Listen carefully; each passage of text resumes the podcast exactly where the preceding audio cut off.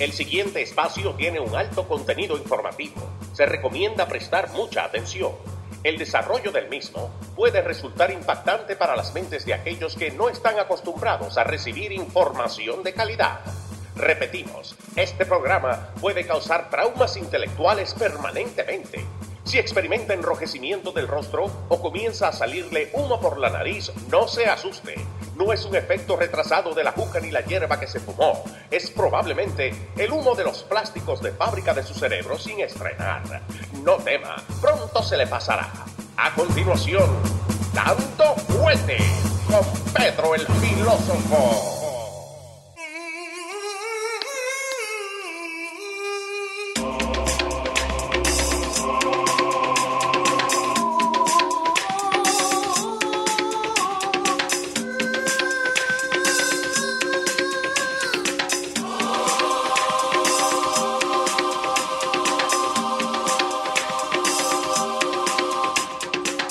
¿Cómo le va, señor? Escuchando la musiquita. Está buena la musiquita, ¿no? Eh, está entretenida. Está como, ¿Cómo no? ¿Cómo no?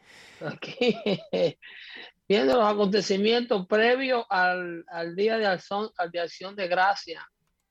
Sí. Ese día que los estadounidenses marcan para agradecerle a Dios por todo lo acontecido durante el año, incluyendo la la ascensión a la presidencia del comandante Biden.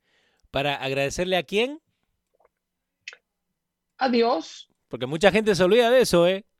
Sí, Estamos con, con, con los lo, lo pilgrims y los indígenas y bloodshed, que hay mucha gente que no quiere festejar eh, el Día de Acción de Gracia porque dicen que es eh, supremacía blanca. Eh, the New Law.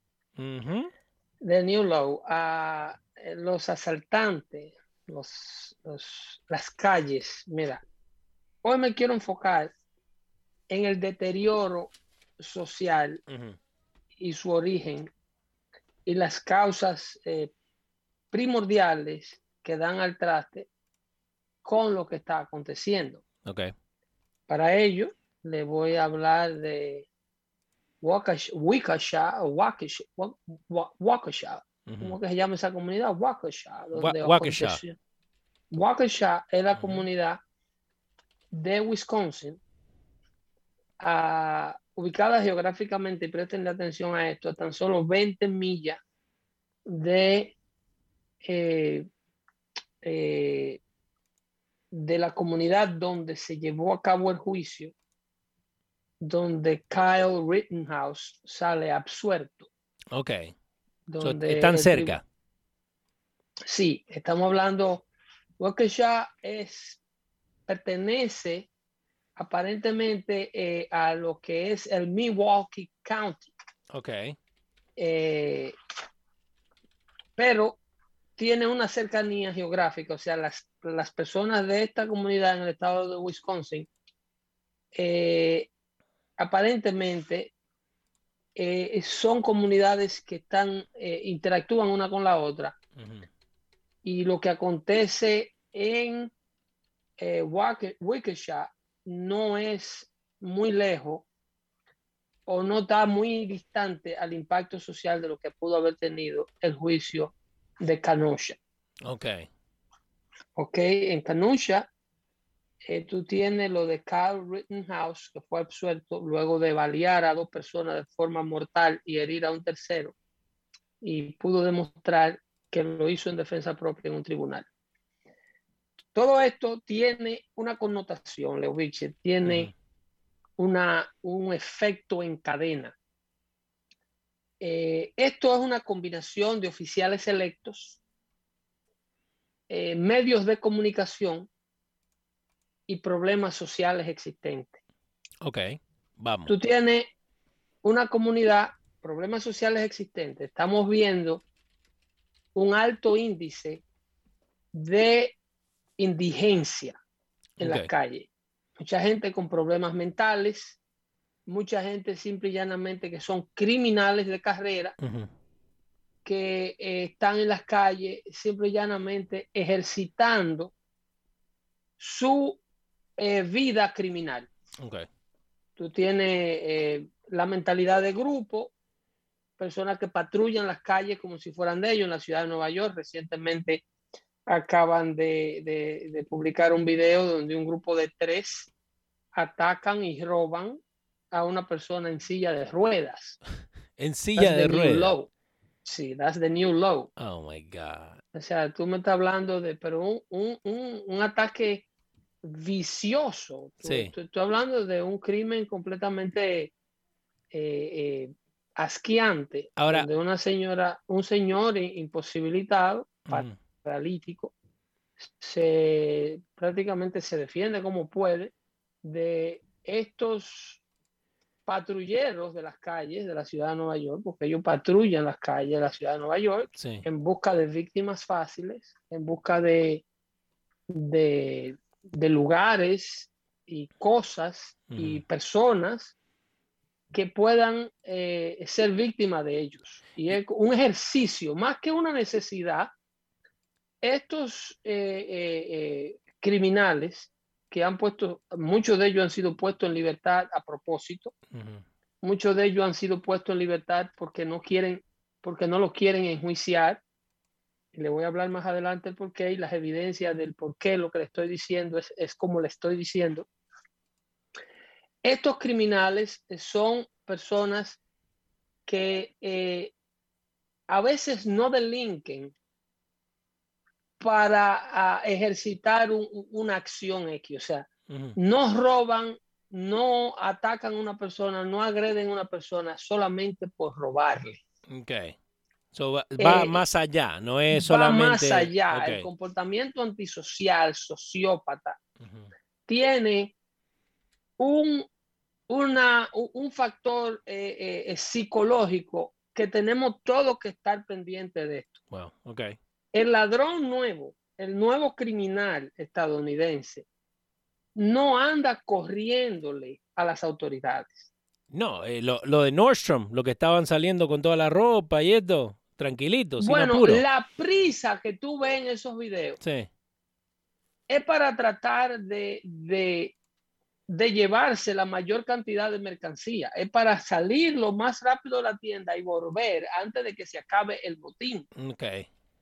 No es porque están corriéndole al miedo de que va a llegar la policía y lo va a apresar. No, si no, no cometieran estos actos a plena luz del día y, rompieran con toda tranquilidad eh, tras la luz pública las tiendas eh, que están robando y las que están y lo que están haciendo. En este caso, a este eh, señor paralítico que les roban en una acera de la ciudad de Nueva York. No sé si tú tienes la imagen en pantalla. La, estoy buscando. El, yo te acabo de mandar un link. Ok. Con, con esa información en el, en el, WhatsApp lo tiene. Vamos. El, el, el, señor está protegiendo un teléfono celular, un iPhone 13 y 800 dólares en efectivo que tiene en sus piernas en la silla de ruedas. Ok, so él tiene los 800 dólares y el teléfono. Y esta gente se da cuenta de eso y lo empieza a, atacar. Pero, eh, el robo, eh, el, objeto de este robo es un dame el teléfono y dame el dinero porque te lo estoy pidiendo yo. te lo estoy demandando yo, el dueño de las calles. Ahí está en pantalla. Le pegan primero. Pero son cuánto, como Luego cinco. Le tiran la silla, ¿ves? Le tiran la silla, le pegan por la parte de atrás. Es una ganga. Y uno, con, grupo. y uno con un city bike. Es correcto, correcto. Inclusive hay una muchacha en el grupo de, La de blanco. La de blanco es parte de, los perpetradores. Pero si te fijas, es, eh, eh, es parte de una agresión maliciosa. Es a, vicious, malign attack. Es un ataque que va más allá de un robo. No sé if you guys are following me. No, no, es que, ellos se levantaron y dijeron, ok, necesitamos ir a robarle a cualquiera. Hoy en día es más de eso. Es una golpiza porque tú no te estás sometiendo a, la, a, la, norma nuestra, los dueños de la calle que te dijimos, pásame lo que tienes. Sí y te rehusas a pasármelo. O sea, esto es, eh, eh, no te oponga.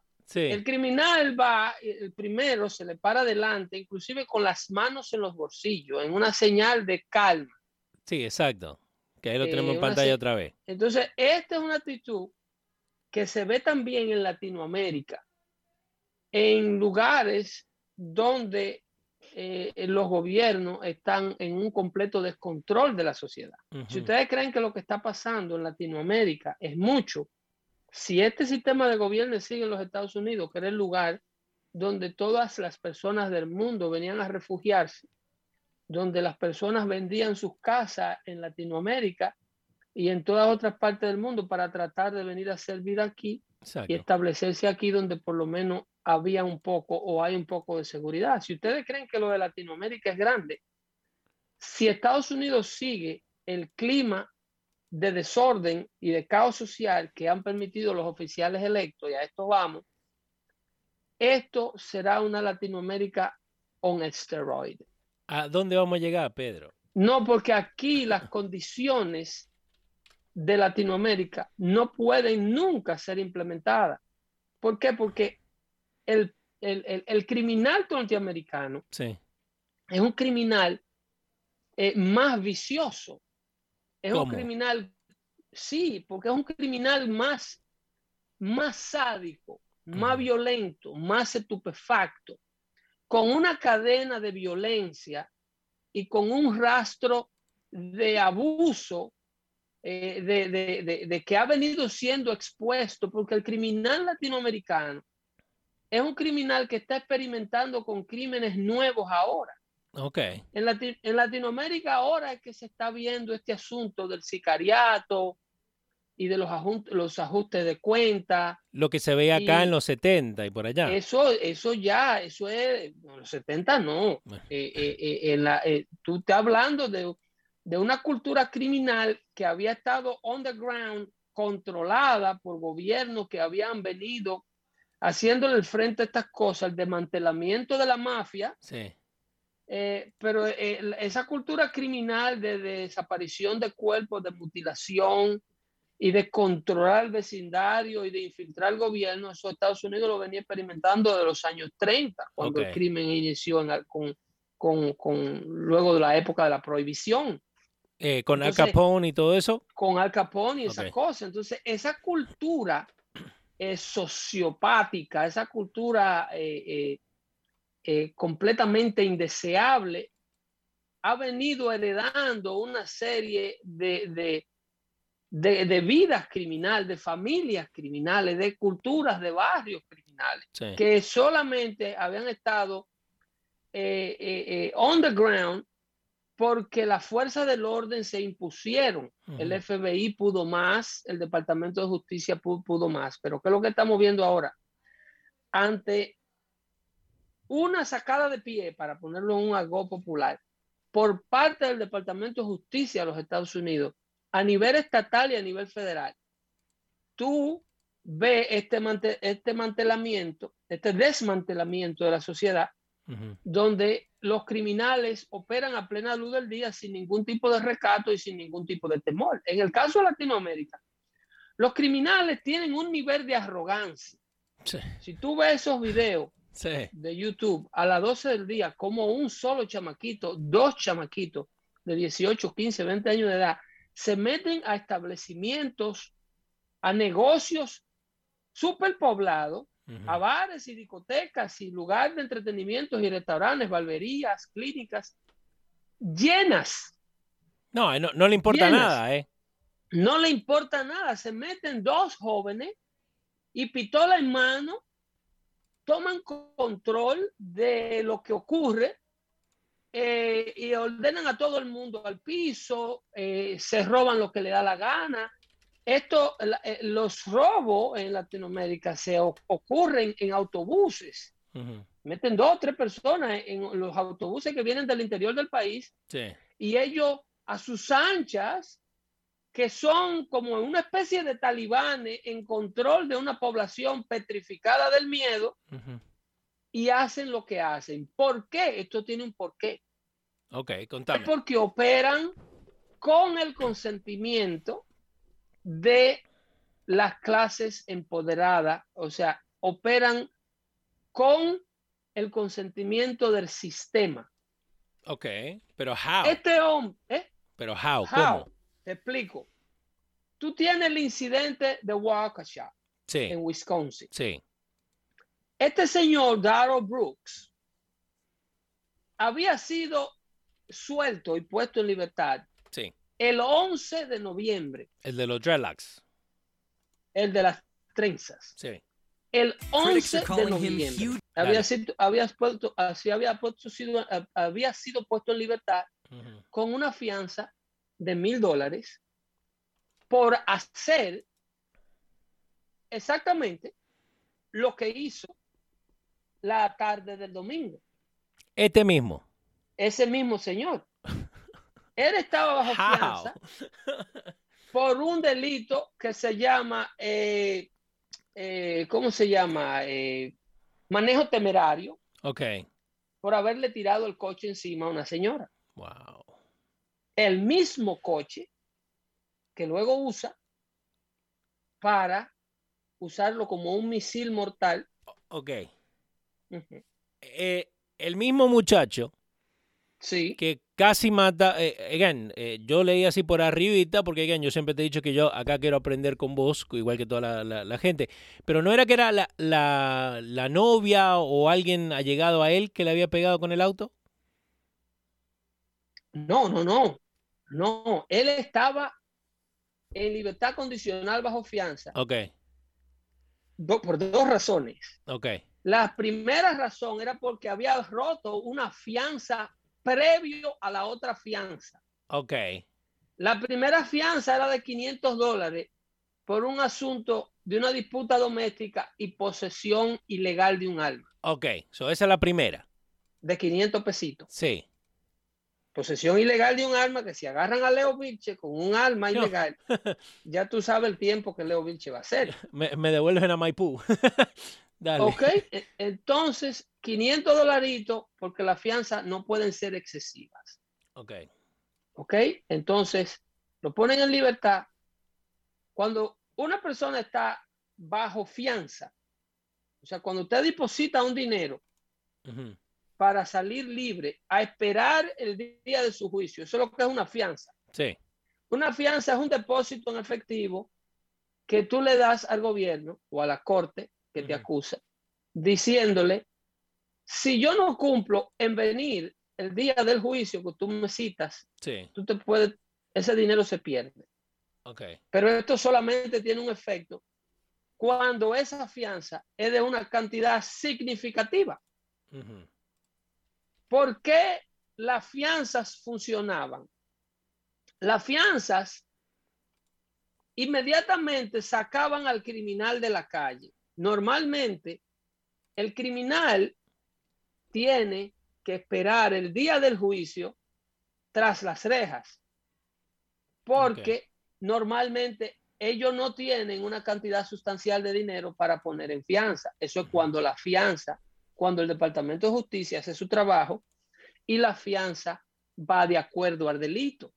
Tú tratas de matar a una gente y te agarran infragante y tirándole el carro encima a una gente donde las evidencias todas apuntan a ti. Bueno, tú eres culpable a mí, tú eres inocente hasta tanto se te demuestre lo culpable en una corte de ley, ¿ok? Pero eh, eh, nosotros entendemos que todas las evidencias que eh, recopiló el departamento profesional que enforza la ley aquí puede demostrar que tú eres el culpable. Entonces, para ello, tú necesitas darme un depósito sustancial. Okay que en la mayoría de los casos yo sé que tú no vas a tener y te vas a tener que quedar preso hasta el día que se te pueda pasar el juicio y se te demuestre tu, tu culpabilidad o inocencia. En aquellas ocasiones las fianzas eran importantes porque cuando se trataba de una persona pudiente, solvente, te ponen una fianza de un millón de dólares para tratar de matar a una gente. Para arrancar de ahí.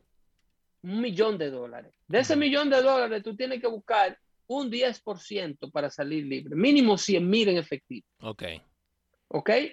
Las personas pudientes que tienen un caso y que tienen algo que perder en el pasado, hipotecaban una casa o por su historial de crédito o una compañía ponía ese dinero por ello a cambio de una cuota, a cambio de un interés. Tú tenías que poner 10 mil dólares, una compañía de fianza pone, tú tenías que poner 100 mil dólares, pues entonces una compañía de fianza pone los 100 mil dólares que tú no tienes por ti. Okay. Y tú le das a esa compañía de fianza un 10% del valor de esa fianza, el cual ellos se quedan con ese dinero. Ah, porque tú no tienes la cantidad completa. Ahora bien, tú le has dado 10 mil dólares a la compañía de fianza, lo que le llaman los bail bonds company. Tú le das ese porcentaje mínimo a la compañía que pone la plata por ti para que el juez te suerte y la compañía va y le deposita esa plata a la corte. Ahora, la compañía que te puso esa fianza, además del sistema de corte, esa compañía está velando por ti. Exacto esa compañía te está vigilando para que tú cumpla con el día de corte. Y está asegurándose, porque tiene sus intereses de por medio, porque el día que tú vas a corte y te dejas procesar por el sistema, pues la corte le devuelve los 100 mil dólares a la compañía que puso la fianza. Y, por, ya y por eso que tienen los, los bail bondsmen y todo eso, que lo van y lo buscan. los bounty hunters. Que son aquellas personas que salen detrás del prófugo cuando el prófugo viola los acuerdos de la, de la fianza. En un acuerdo de fianza, el prófugo no está supuesto a dejar su estado. No si eres de, de, New York, tú no estás supuesto a salir del estado de Nueva York. Ok. Hasta que llegue el día de tu juicio. Y hay un sinnúmero de condiciones que eh, tiene que cumplir el reo para no estar en la calle hasta que llegue el día de su juicio. ¿Por qué? Porque esta es una persona peligrosa. Es una persona que fue encontrada cometiendo infragante un delito. Que lo único que le hace falta es llevarlo a corte para demostrar lo que sí lo cumplió. Como estos tres tipos que están atacando a este inválido en una silla de ruedas, en un ataque vicioso para robarle. Que la policía venga y los arreste y le lleven ese video al juez al otro día por la mañana y le digan, miren, esta es la evidencia de que estos tres tipos, estos cuatro tipos, estaban atacando a este señor inválido. Sí. Le cabe una ofensa por atacar a una persona desvalida, un handicap, otra ofensa por los ataques físicos que sufrió la persona y otra ofensa de robo. Están enfrentando tanto, tanto y tanto counts de, delito. Entonces, ¿qué sucede? estos tipos lo más probable es que ya tengan un historial criminal previo. Largo. El cual se le acumula con la nueva acusación. Esos tipos de ese ataque, para sacarlo de la calle, hasta que venga el día del juicio que lo sentencie y lo guarde por un buen rato, deben de ser puestos en una fianza sustancial, la cual ellos no van a poder buscar.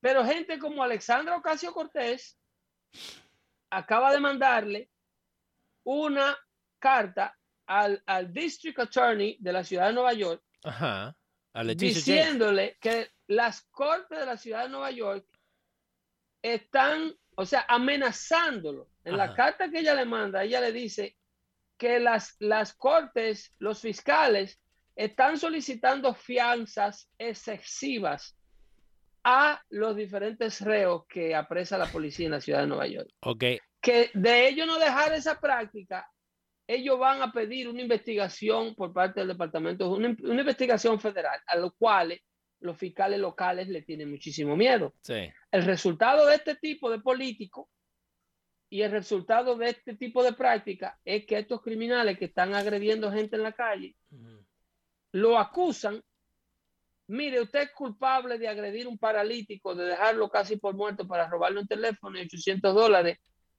Usted tiene una cita para venir a juicio en enero del 2022. Ok. Sin fianza. Sí, acá, todo esto. En pantalla está la carta que ella mandó. A todo esto, el criminal le toma un año volver a ver un juez durante ese tiempo, vuelven y delinquen y matan porque vuelve lo que te decía ahorita. El criminal se empodera de una mentalidad de que yo soy más grande que la justicia. Bueno, pero ¿cuántos tienen récord criminal de antes? ¿Cuántos siguen con lo mismo? Porque este estamos hablando de uno. Hice un snowball. Sí. Cuando tú le dejas pasar un shoplifting a un ladrón. Sí. Y lo llevan frente al juez y el juez dice, ah, venga el próximo día. ¿Tú crees que el próximo delito de ese ladrón va a ser un shoplifting? No, eh, tiene que ir buscando el que viene, el más, el más Se va a saltar una bodega sí. a mano armada. Y cuando lo llevan a la policía por la bodega, no, es un delito no violento, no hubo tiro, no hubo sangre, no hubo muerto. Eh, tiene otro juicio por ese caso para tal fecha. Y así tú tienes a un tipo con dos y tres ofensas criminales, como en el caso de Darrell Brooks, que fue el tipo que había acabado de salir el 11 de este mes por el intento de homicidio con el vehículo a una persona y lo que le pone es una fianza de mil dólares, la cual él puso y salió. Y dos semanas más tarde o una semana más tarde se mete detrás de la barricada con el mismo auto. parada, en el mismo auto, con una parada, en una parada de Navidad, lo que le llaman en terrorismo o anti, en counterterrorism, a ese tipo de parada le llaman un soft target. Wow. Estos soft targets, este tipo de paradas, que son comunidades de suburbios, de gente que piensan que nada le va a pasar, porque ellos son gente que está muy lejos de los problemas y de los suburbios, y pasa un indeseable de esto, y las barricadas son plásticas. Eh, en el caso de la ciudad de Nueva York, cuando la parada de Thanksgiving y esos sitios, esas cosas, el desfile de Macy, ahora están poniendo, bloqueando las intersecciones con camiones del Sanitation Department llenos de arena, los volteos, y que es prácticamente imposible que alguien jump the curve y se meta entre la parada.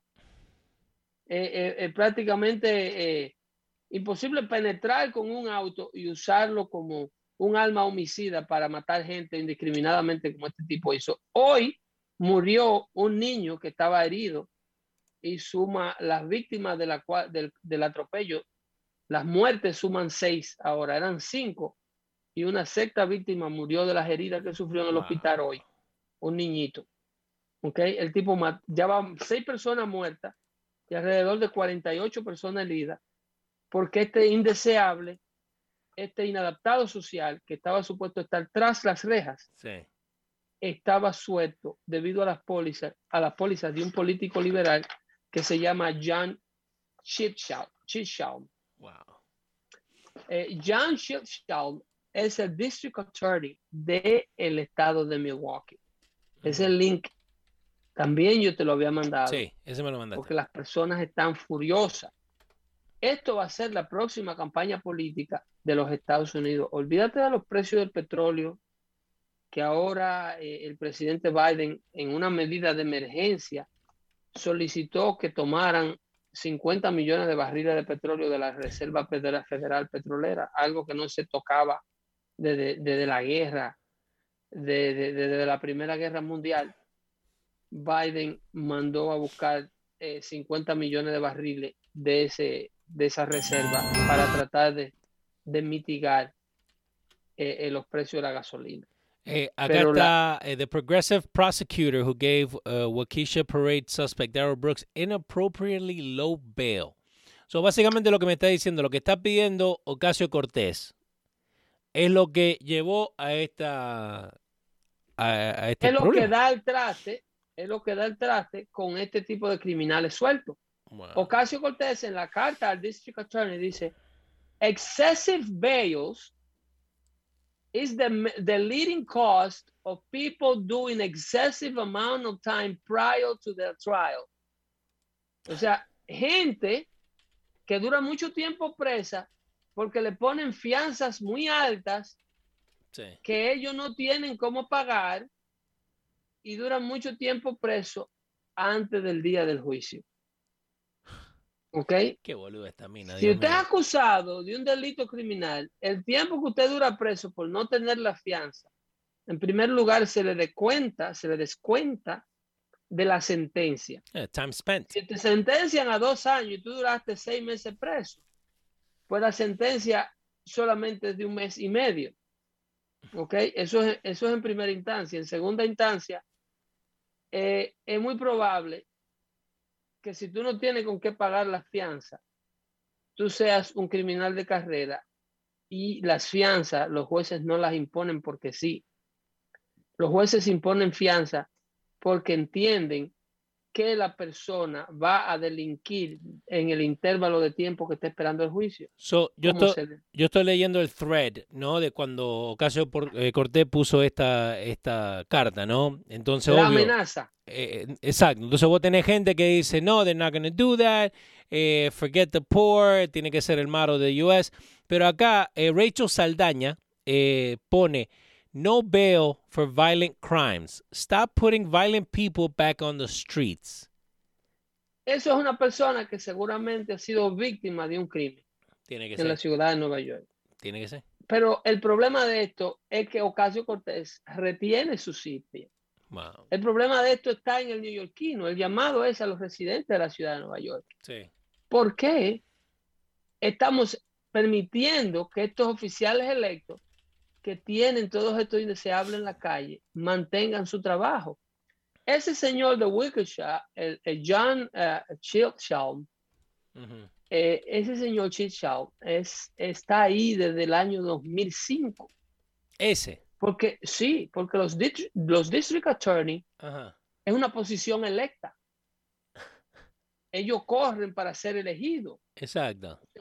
Quien los pone por eso tú ves a esta gente protegiendo el derecho al voto de la gente que tiene récords criminales. Por eso que ellos quieren que los presos voten. Porque le conviene. Porque, porque los presos van a votar por ellos, los criminales van a votar por ellos.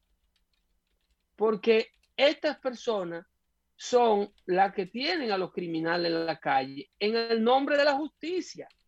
Ellos dicen que es que a esa gente nadie le hace justicia. Ellos no dicen, esta gente son criminales porque son personas que se han dedicado a cultivar el mal, se han dedicado mientras sus compañeros fueron a la escuela o trabajan o cumplen y tienen una vida normal. Ellos quieren tener una vida liberal de callejera, acotarse a la cobra que le da la gana, tener hijos y no mantenerlo, usar drogas la que le dé la gana y echarle la culpa de su condición a una América que no los entiende. Entonces, políticos como Casio Cortés y políticos como este señor, Jan Chicham, son los que le dicen a ellos, tú estás en lo correcto. Tú eres víctima de un sistema de gente que están bien en su casa, que guían buenos carros, que tienen buenas propiedades, que no se compadecen de ti. A ellos no le importan las cosas por las cuales tú estás pasando. Ok, pero, again, eh, eh, supuestamente uno cuando viene a este país es para mejorarse, es para tener una mejor vida. Entonces, ¿ahora qué? ¿Nosotros somos los malos porque de verdad queremos tener eso? Bueno, eh, América es la mala. Ok. América es la mala porque América es la que fomenta y soporta un clima. de, tú tienes que pensar cómo piensan las élites. Ok. Las élites ¿Qué es una, una, clase élite? Es una clase que siempre se mantiene poderosa, ya sea porque tiene poder financiero o tiene poder político. Y cuando tú tienes poder político, normalmente tú agrupas los dos poderes, el financiero y el político, que te da control sobre la población y te da dinero. Como el caso de Barack Obama. Tú tienes un Barack Obama que era un tipo que eh, se graduó de derecho y nunca ejerció la profesión pero entonces se metió a político, ahora tiene poderío político y tiene dinero. Barack Obama, que era un tipo que hace un libro que se llama Dreams of My Father, donde dice que la clase pobre de América se podía mantener con la comida que botaban los cruceros. Eso es lo que él dice. Eso dice él en Dreams of My Father. En Dreams of My Father, eso es lo que él dice, que, que esta es una sociedad que vive de espalda a las necesidades de los pobres que no le importa eh, en la vida de la gente que vive por los debajo de niveles de pobreza, que hay gente que tiene demasiado y otra que tiene muy poco, pero desde que él tuvo la oportunidad, él se enganchó en el burriquito de los que tienen demasiado, que él se pasa criticando. No ha vuelto, vive, en eh. una vive en una casa de 14 millones de dólares en Martha's Vineyard y cuando suele estar en Washington se queda en su apartamento de Washington que cuesta alrededor de 6 millones de dólares. Le entra plata de Netflix, le entra plata por los royalties de su libro y le entra plata por su pensión de ex gobernador de los de ex eh, eh, presidente de los Estados Unidos y esa plata no la dona, no la da, no la devuelve, no hace nada que no sea formar parte de la clase que él criticaba cuando él era pobre. Wow. porque desde, desde eh, eh, la pobreza eh, hay dos tipos de pobres. Está el pobre que quiere averiguar qué es lo que hace el rico para llegar al rico. Y está el pobre que envidia lo que el rico tiene porque él no lo tiene. Exacto, y odia todo lo que tiene. esos son los dos tipos de pobres.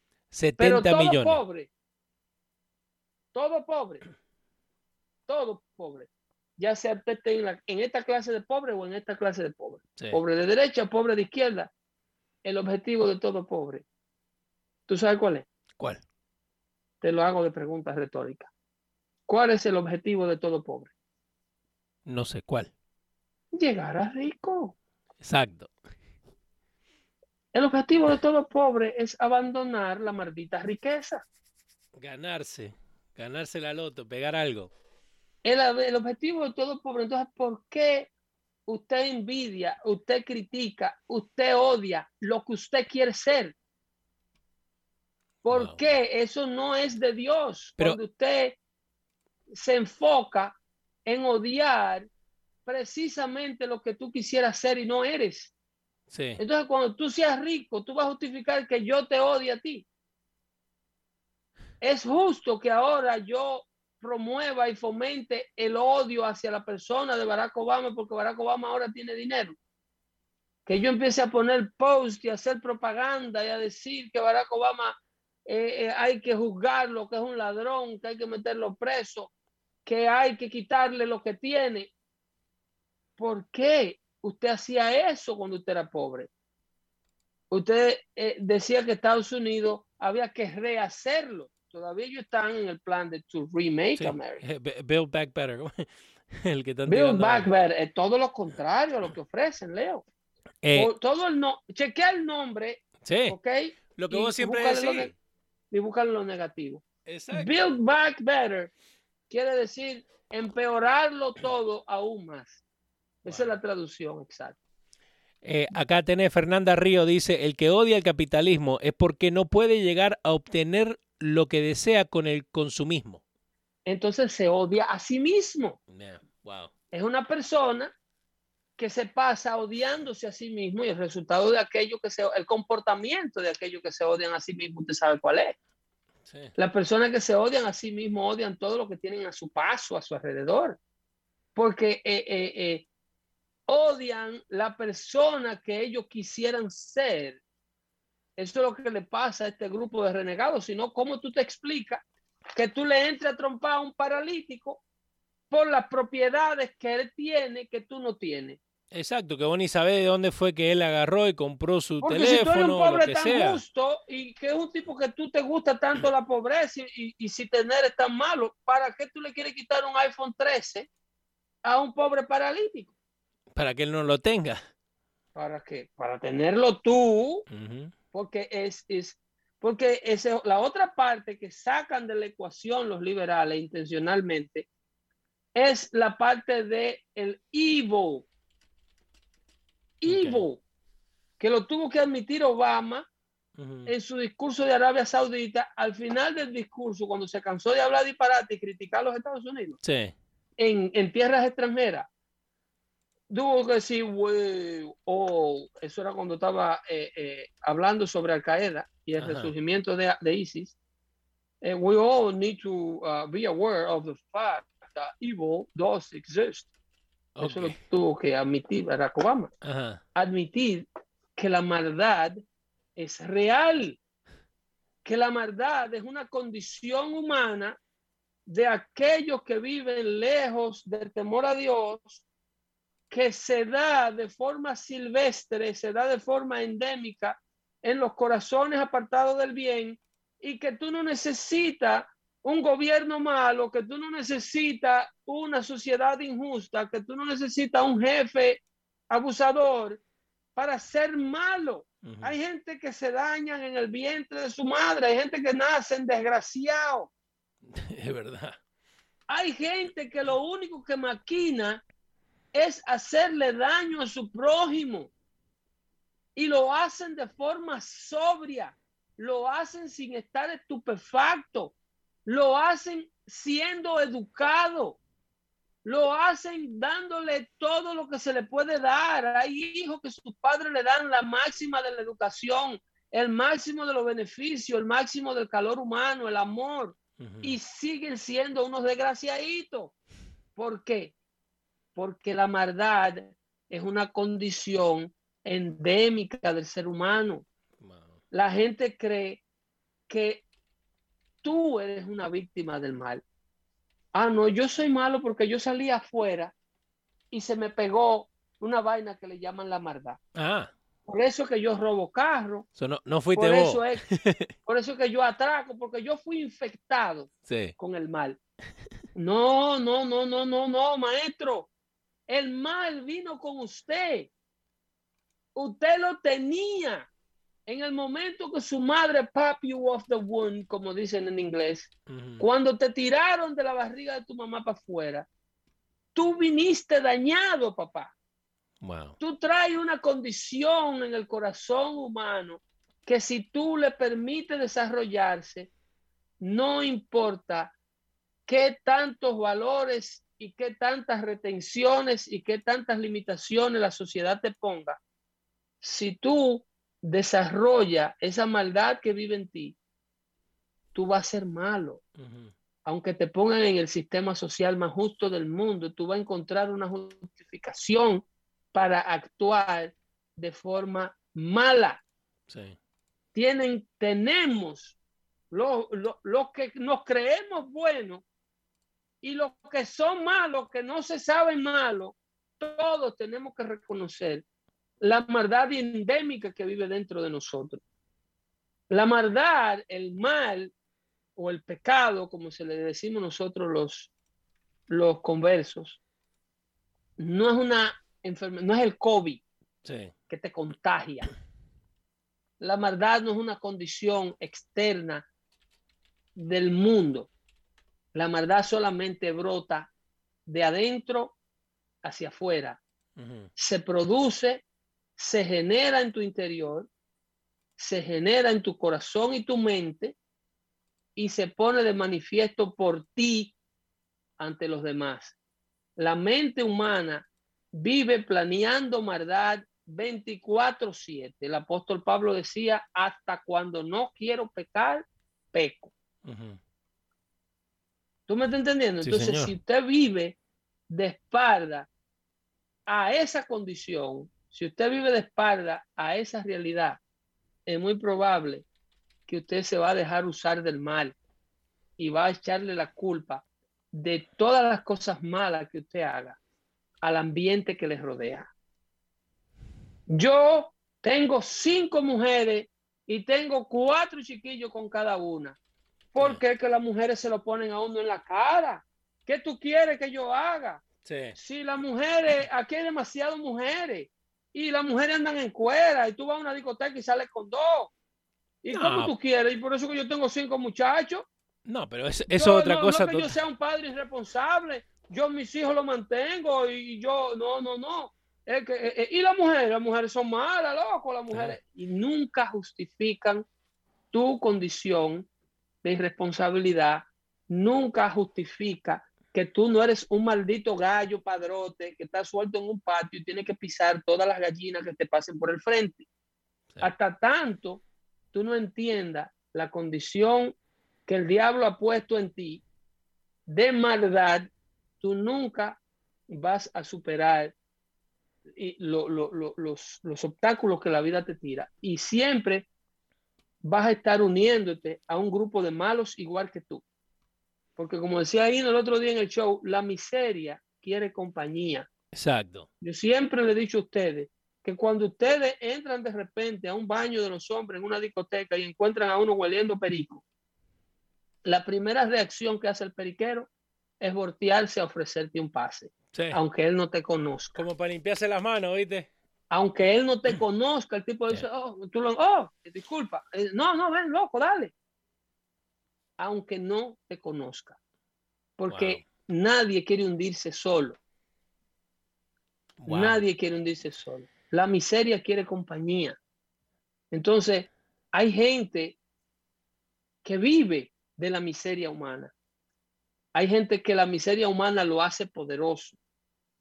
Estos son estos ángeles del diablo, que yo no voy a decir quiénes son, pero hay gente que hace industria, hacen carrera de la miseria humana. No, exacto. Y para mantenerse poderoso y para tener mucha, mucho trabajo, impiden sus obras, sus actos, sus legislaciones y sus ideas, es evitar que la miseria humana se agote.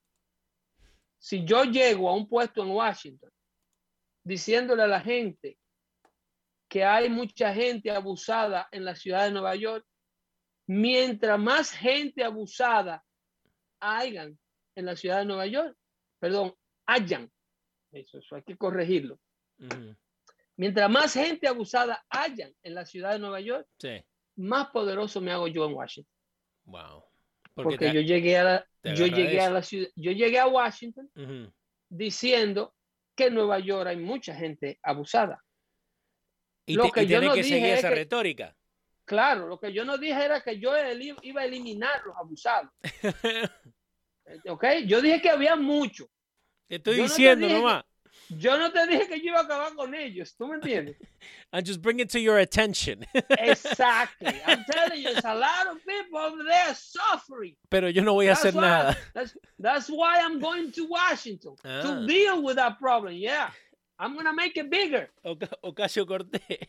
I'm going to expand that community. I'm going to fight for them, sí, porque le voy a traer más socios. Yeah. Le voy a traer más colegas a lo que hablaba recién de, de la mujer y todo, pura María Rodríguez dice, Pedro, yo soy mujer y siempre he dicho que nosotras somos culebra de dos cabezas. No. no, eso lo dijo pura, que es una mujer. Eso lo dijo puedo pura. Expresar, no, no, pero, no puedo expresarme así. Pero no, pero, ¿sabes lo que, lo que vos me acabas de, enseñar ahora? no Porque todos conocemos a ese muchacho o a ese pibe que le, le, echa la culpa a la comunidad, le echa la culpa que iba a ser pelotero y se lesionó. Están en la calle todos, los Black Lives Matter. Tú hablas con cada uno de ellos. Sí. Tú hablas con los antifas, tú hablas con los Black Lives Matter. Y ellos no han hecho ellos nada mal. Sí, no, no, exactamente. It's always no, them. nada, loco, pero tú fuiste a la universidad. Sí, ¿y qué estudiaste? Bueno, ¿y cuánto? Estoy en la universidad todavía. ¿Cuántos años tú tienes? Bueno, tengo como seis años. Yo entré en el 74 y estamos en el 2021. Eh, eh. Me tomé un sabático. Ellos no hacen nunca nada malo. Es el sistema el malo. Exacto. Es que, es que la maldad estaba de afuera y se le pegó, pobrecito. Ah, no, no es él, es la, la comunidad. No, no pasa nada en el interior ah. mío, no pasa nada. Es ahí afuera que está la vida dañada, haciéndome daño a mí.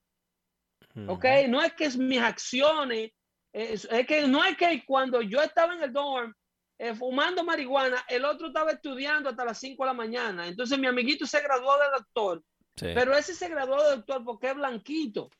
No, porque era chino. No tiene nada que ver. no, ese se graduó porque es que tiene white privilege y a los blanquitos, los profesores le caen bien y le pasan las materias, pero a mí que soy latino, que soy negro, eh, eh, eh, es más difícil para mí. Ah, pero no, no, es, no, es, la marihuana que se fumó. No, no es que tú te pasas, te levantas con un leño y te acuestas con un leño en la boca. No es la cerveza que se tomó. y todo te da risa. Y, y, el profesor mandándote los emails, fulano, la tarea no la ha devuelto.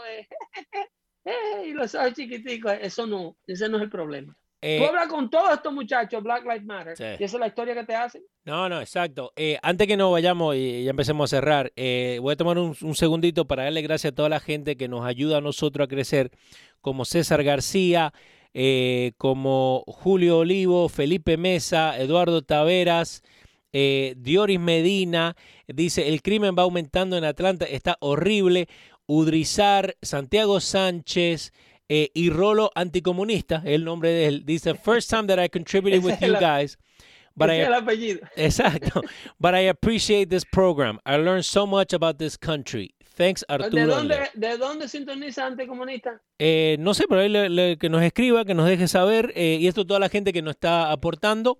Eh, otra persona también que desde hoy nos va a ayudar a nosotros para poder crecer es una oyente nuestra que está en Atlanta, Pesotti que tiene un emprendimiento, se llama Firulais Pets. ella básicamente lo que va a hacer, cada venta que tenga, nos va a donar a nosotros para que podamos seguir creciendo por cada venta que tenga, un dólar lo va a donar a Dando Fuerte Show. no, apoyar a Philly Pets, que es un proyecto bastante, he visto unos posts, es un proyecto bastante bonito. Eh, eh, te trata de trabajar con el mejor amigo del hombre. Firulai es un nombre típico de un De, perro, de, perros eh, que usted no le conoce el nombre. En Dominicana. el, el default. Le dicen, ese es el default name. Le dicen Bobby a los perros, a cualquier perro que tú no le conoces el nombre, en dominicano tú le dices Bobby, o tú le dices Firulai, o le dices Fido. Exacto. Entonces, pero nuestra amiga, nuestra amiga Pesotti eh, es una persona que todo lo que ella emprenda es de confiar y tiene una, una muy buena intención. Es amiga del show, es una persona conservadora, eh, y está en el corazón de la bestia en Atlanta, donde están ocurriendo cambios sociales eh, fuertes. Atlanta va a ser un bastión de lo que está aconteciendo a nivel nacional. By the way, en Atlanta, en las inmediaciones en Georgia, se está llevando a cabo este juicio. Hoy el, el jurado empezó a deliberar este juicio que yo voy a hacer una predicción eh, va a poner de manifiesto que el sistema, eh, eh, como tuvo que admitir Joe Biden luego del veredicto de Kyle Rittenhouse, sí. the jury system works. It's one of the, the best of the world. American judicial system is one of the best of the world. ¿No dijo algo de, de white supremacy de Biden?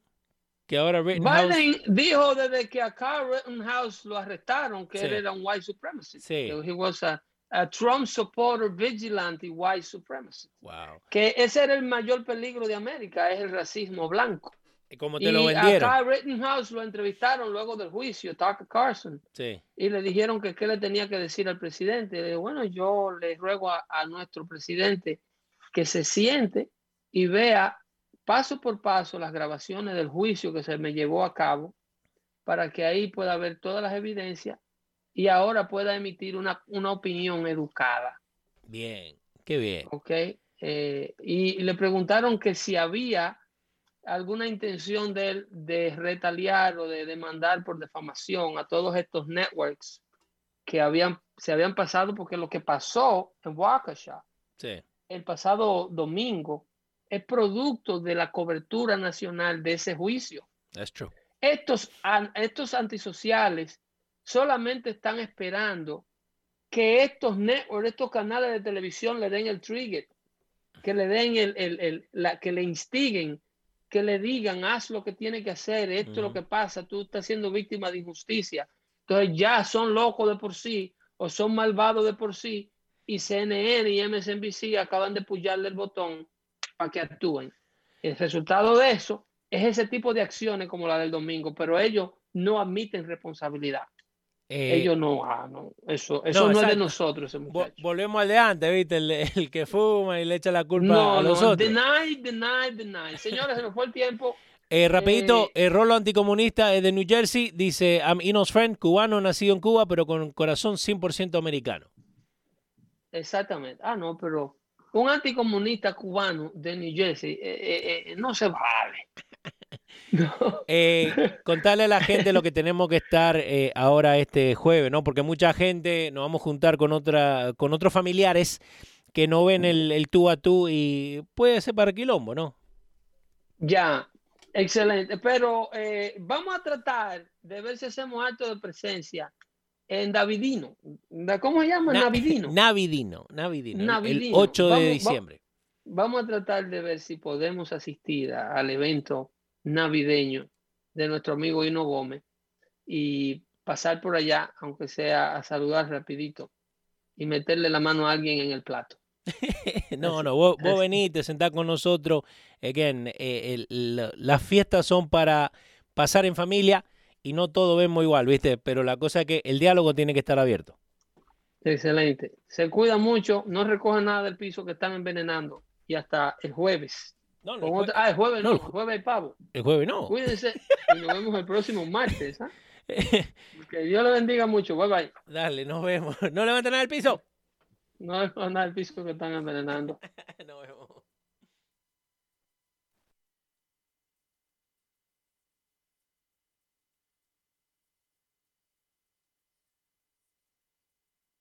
Acuérdense, pueden ir, pueden ir a firulaispets.com, como ven ahí. Cada venta va a ayudar a nosotros acá en Dando Fuerte Show y los radio. Eh, muchas gracias a Filín, muchas gracias a Pablito Ro, eh, a Fabián Benacasa, que siempre nos ayuda, a Laura Pesotti, siempre que nos ayuda a nosotros también. Eh, gracias a toda la gente que está con nosotros, a Porfirio Almonte también, a toda la gente parte del Patreon. Si no son parte del Patreon, acuérdense, nos ayudan mensualmente para poder seguir creciendo, para poder seguir donde estamos. y un saludo a toda la gente, ¿no? De verdad, de verdad, gracias a todos ustedes. Sin ustedes no estuviéramos acá. ¿Ok? Que lo pasen bien. Feliz día de acción de gracia. Leo, nos vemos.